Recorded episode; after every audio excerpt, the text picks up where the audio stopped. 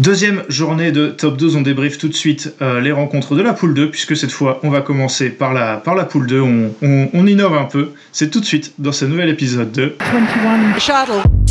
Badminton at its very, very best. My goodness me. What a rally! Oh, sensational! I'm the bad guy.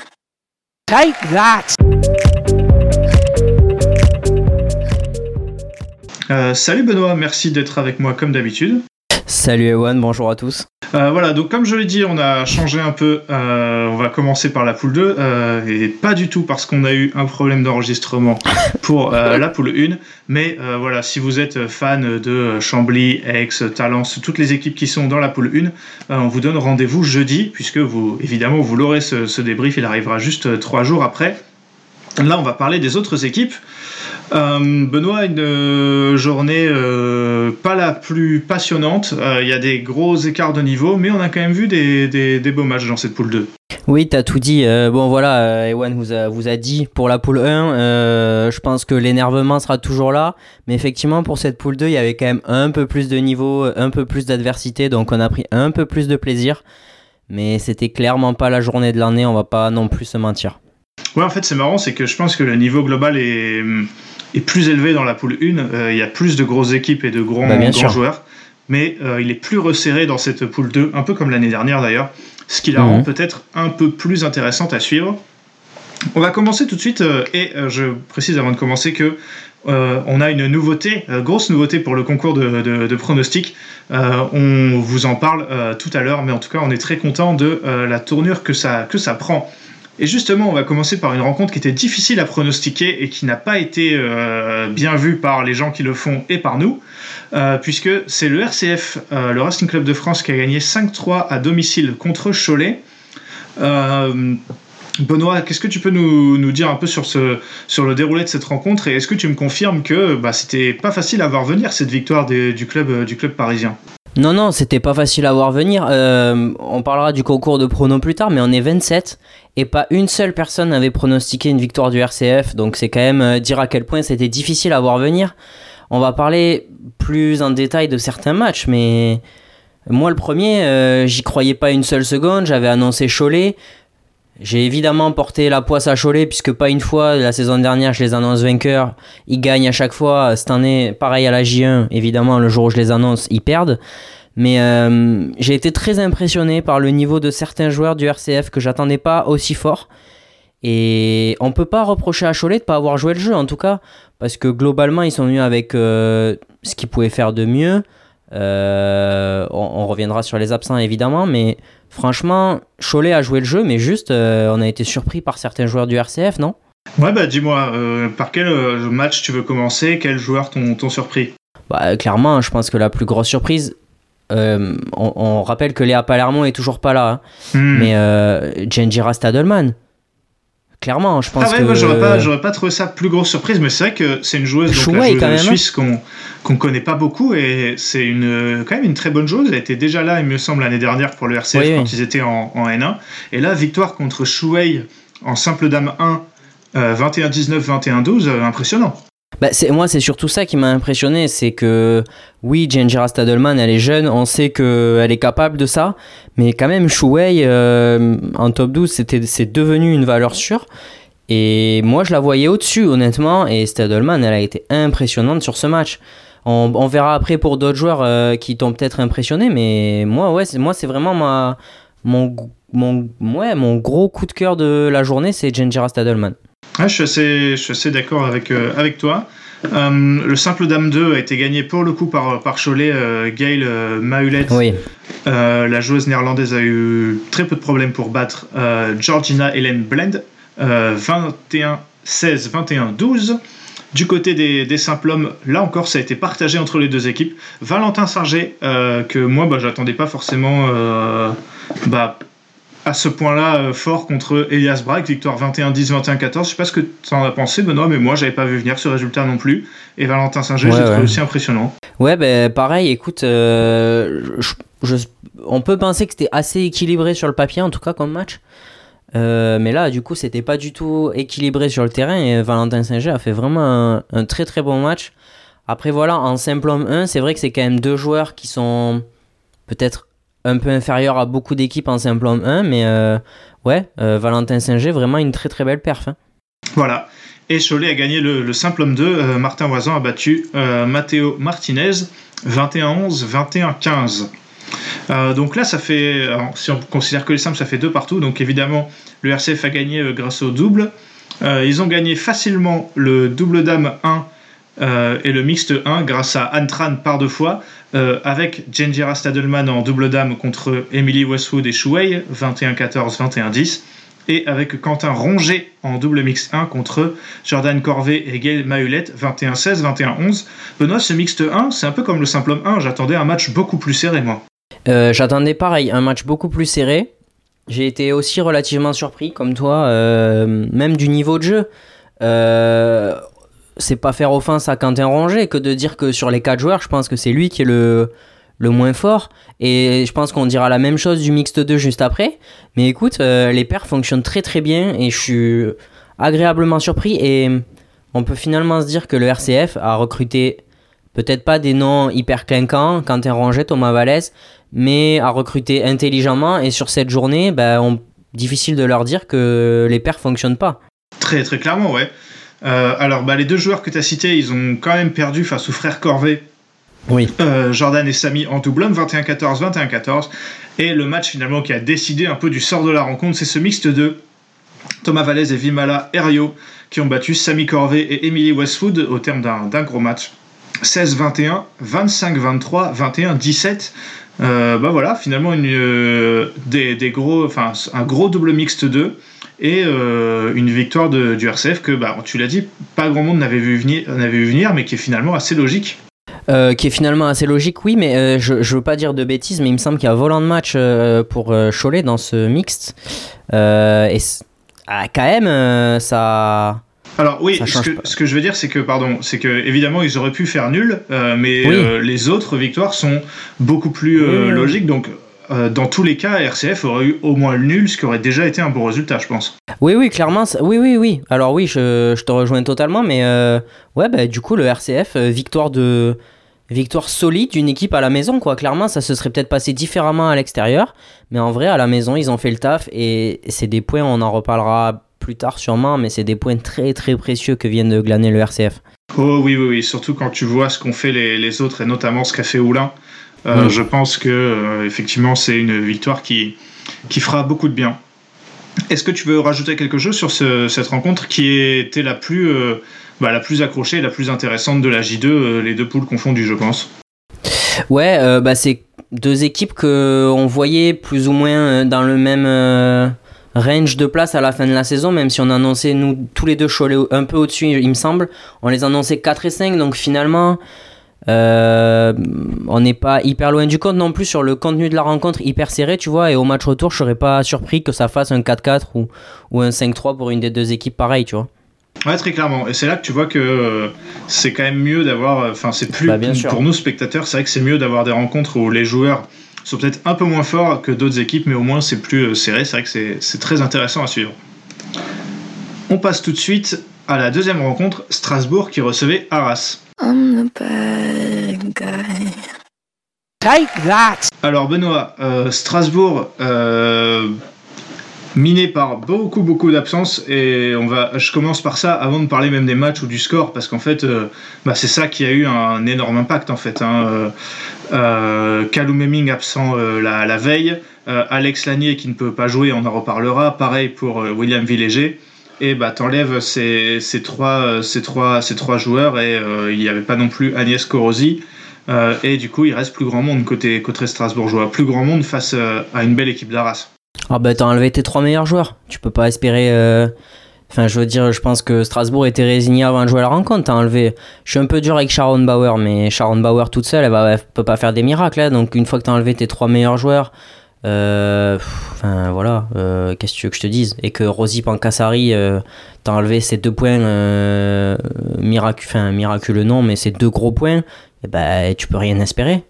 Voilà, victoire 6-2 d'Arras, tu l'as dit, les deux points de Strasbourg. C'est Rosy Pancassari qui les a qui les a apportés d'abord, enfin, un match de simple contre Marie Batomen, victoire 21-15, 21-19.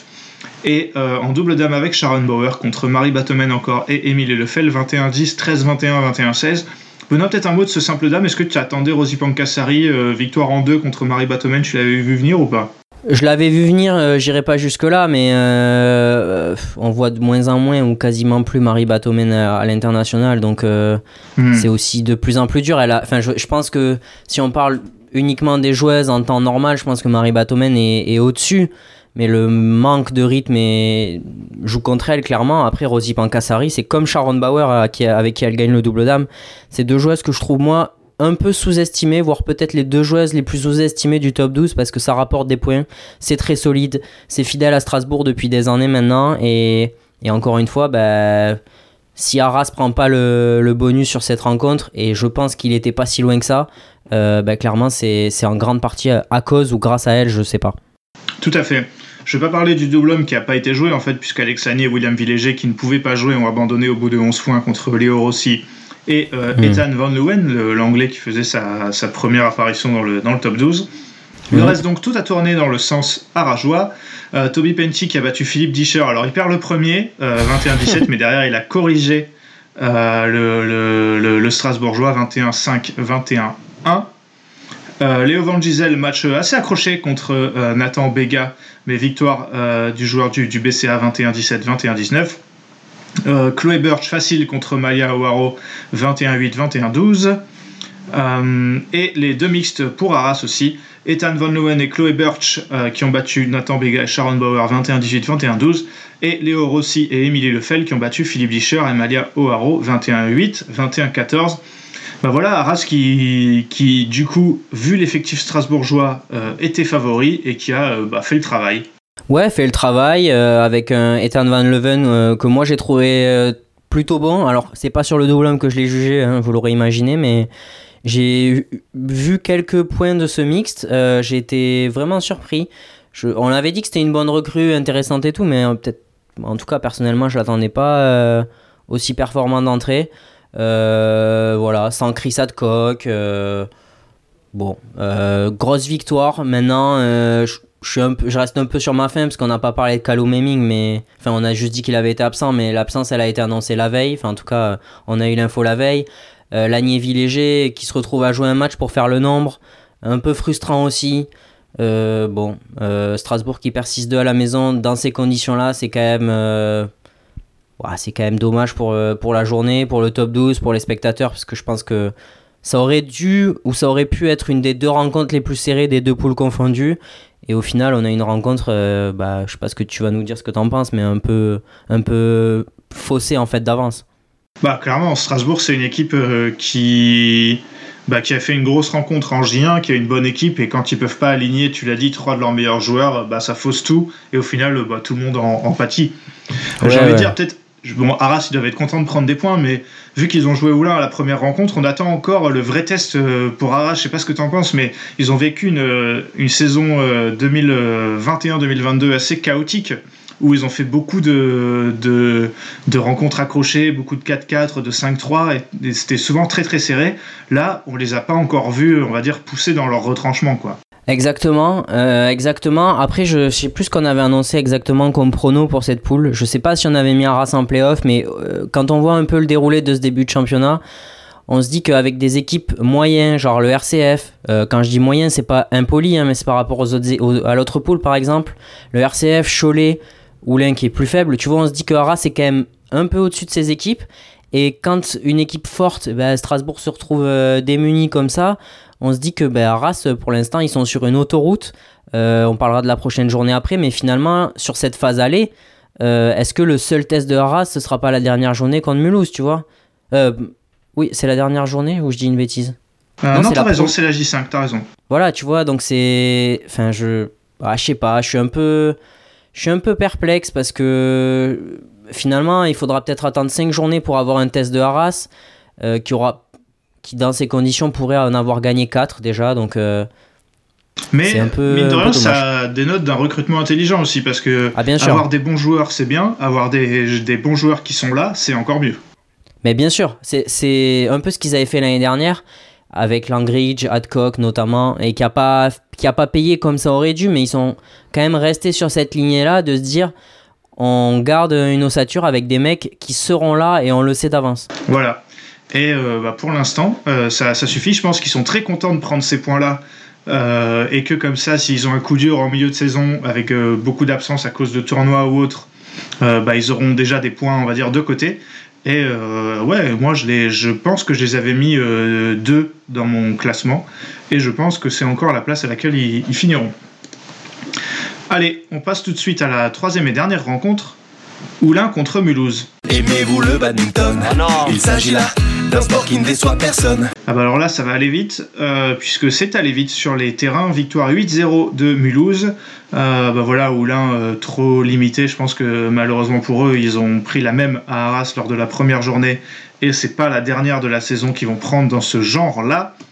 Donc euh, bah voilà, je vais y aller. euh, Benoît, est-ce que tu veux que je te dise les 8 résultats? D'abord, je te fais les simples. Qu'est-ce que, ou alors, est-ce que tu veux commencer à, à parler d'un match avant que je cite tous les scores? Qu'est-ce que tu en penses? Euh, non, vas-y, tu peux citer les scores et après on revient éventuellement sur les matchs qui nous ont, qui nous ont marqué peut-être.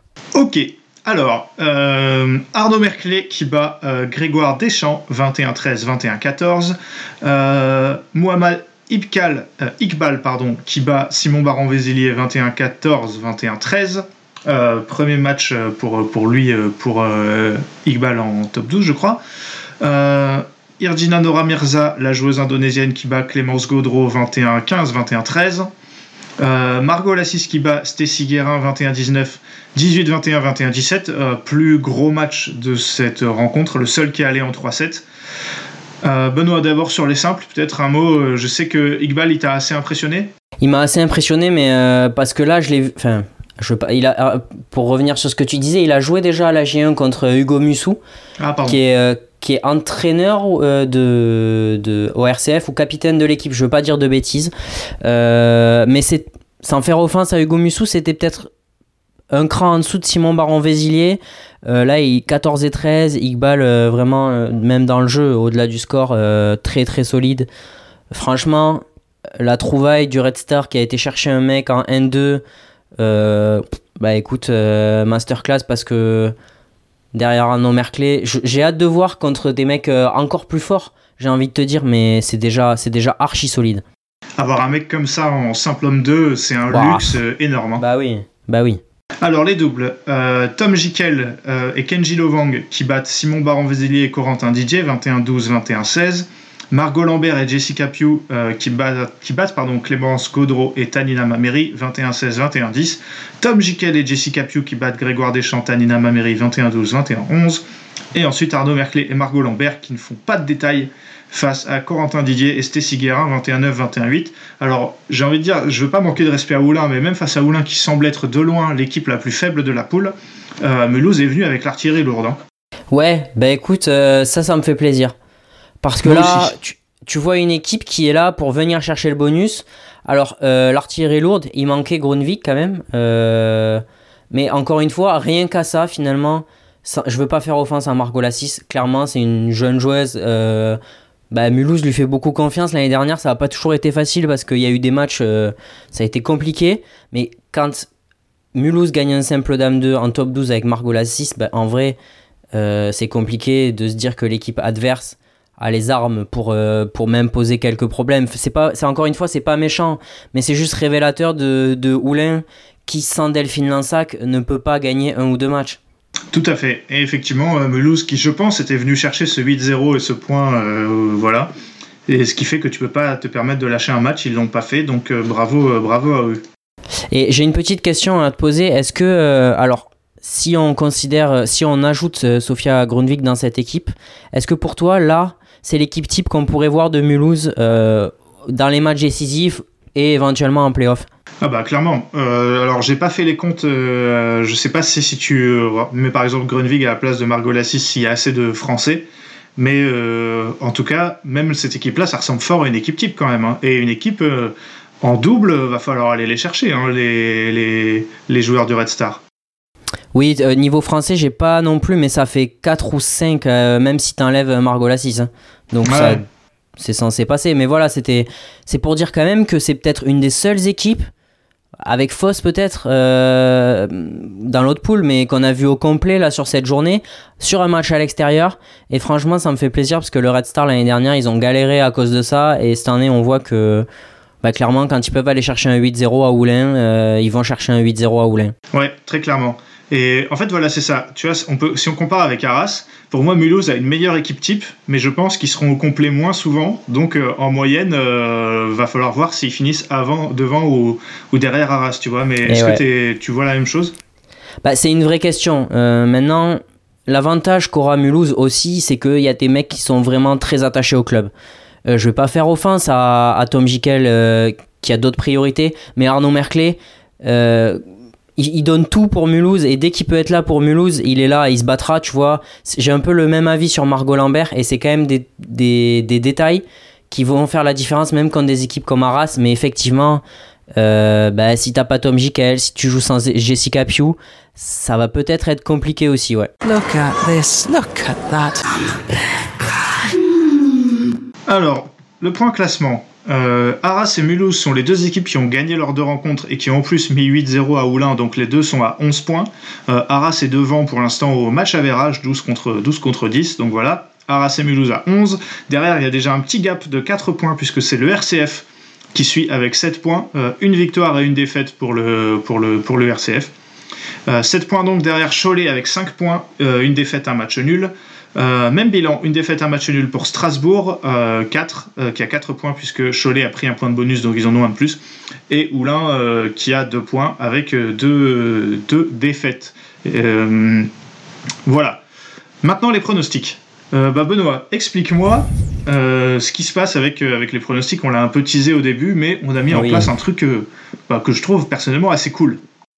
Oui, on a, lancé une sorte de concours de pronos, donc euh, qu'on a démarré à la J2, parce que je, répète ce que vous allez entendre dans l'épisode 1 si vous l'avez écouté, mais ou si vous allez l'écouter plutôt, pardon.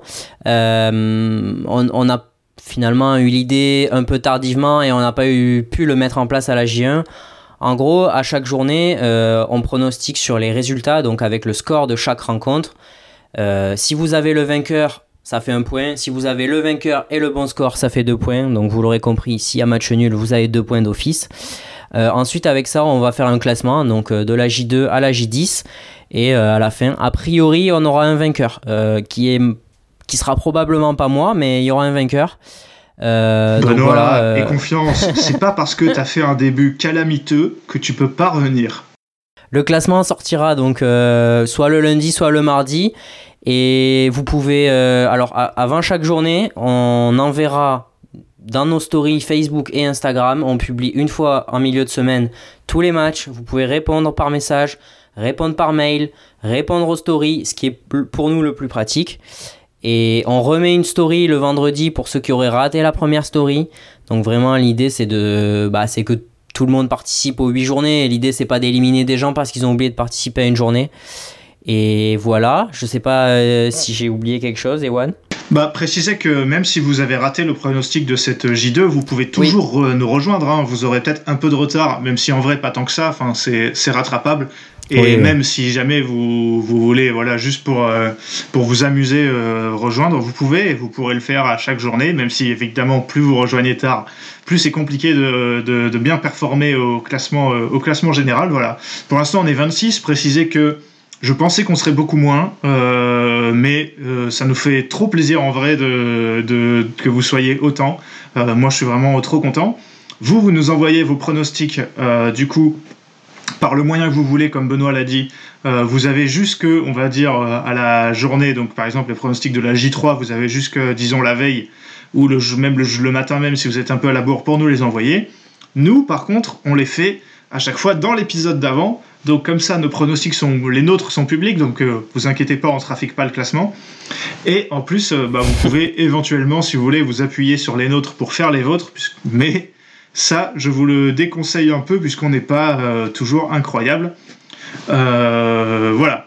On va donc faire maintenant les pronostics de la J3. Benoît, Arras qui reçoit le Racing Club de France. Alors tout à l'heure, quand on parlait d'Arras, tu m'as dit que euh, t'as- tu, le, le vrai premier test, ce serait peut-être la J5 et la réception de Mulhouse. Est-ce, donc tu, j'imagine que tu ne vois pas euh, le RCF capable de, d'aller inquiéter Arras euh, chez, chez eux? Et ben en fait un peu quand même, Euh, Ah. parce que j'ai j'ai été très surpris par le RCF, clairement, sur cette journée. Ils avaient été solides à la J1, ils n'avaient pas été ridicules en perdant 5-3 contre Mulhouse. Hmm. Et je m'étais dit peut-être un accident, j'en sais rien. Mais là, c'est plus juste un accident. Donc moi, je vais te dire un petit 4-4 quand même dans cette rencontre. Et effectivement, du coup, euh, est-ce que ça peut être considéré comme un premier vrai test pour Arras? Ben, Peut-être que oui, finalement. Moi, je vais dire 5-3 pour Arras. Donc serré Et- aussi quand même. Ouais, et je vais te dire, tu regardes euh, les matchs que le RCF a gagné contre Mulhouse à la J1, je pense qu'ils vont gagner les mêmes et perdre les mêmes du coup. Euh, à savoir, en gros, euh, ils vont gagner le- les deux simples dames et, et le double dame. Après, ça dépendra éventuellement peut-être Chloé Birch peut en gagner un, mais, mais voilà ce que, ce que je pense. Je pense que leur secteur féminin est très très solide et que donc Arras va gagner 5-3. Mulhouse qui reçoit Cholet. Ah, intéressant. C'est très très intéressant. Euh... euh, 7-1 pour Mulhouse. Ah ouais, à ce point-là. Bah, euh, oui, pour moi, il n'y a que Shuwei qui gagnera un match. Ouais, c'est vrai qu'en fait, quand tu réfléchis comme ça, c'est difficile. Allez, je vais dire, euh, je vais dire 6-2 pour Mulhouse. Euh, Chouei qui gagne et les frères Corvet qui gagnent en double homme. Après, s'il n'y a pas de simple dame 2 côté Mulhouse, euh, Cholet, Cho- enfin, si c'est Margot 6 en simple dame 2, je pense que Cholet a un meilleur simple dame 2. À voir qui Je c'est suis qui viendra, mais, mais d'accord. 6-2, c'est- probable. Et enfin, Oulin qui reçoit Strasbourg. Euh, bah là, maintenant, les questions avec Oulin, c'est est-ce que tu les vois capables de gagner un match? Euh, bah alors il va y avoir l'interrogation de Delphine Lansac. Euh, on l'avait dit qu'on savait pas si elle serait là sur cette journée, a priori euh, par remise de blessure. Euh, Est-ce que je les vois gagner un match? Euh, Non, ça va faire 8-0.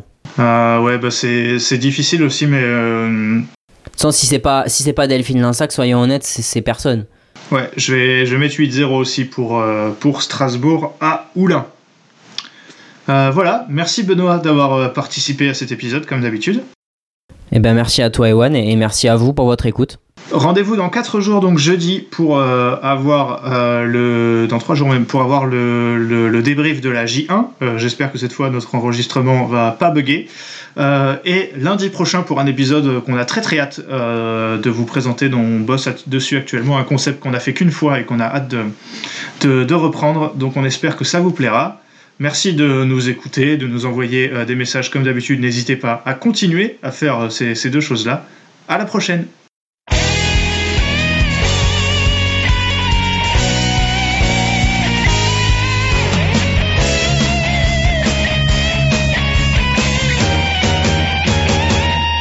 绽放我们激情的节奏，把那束缚抛开的时候，共同感受这片天空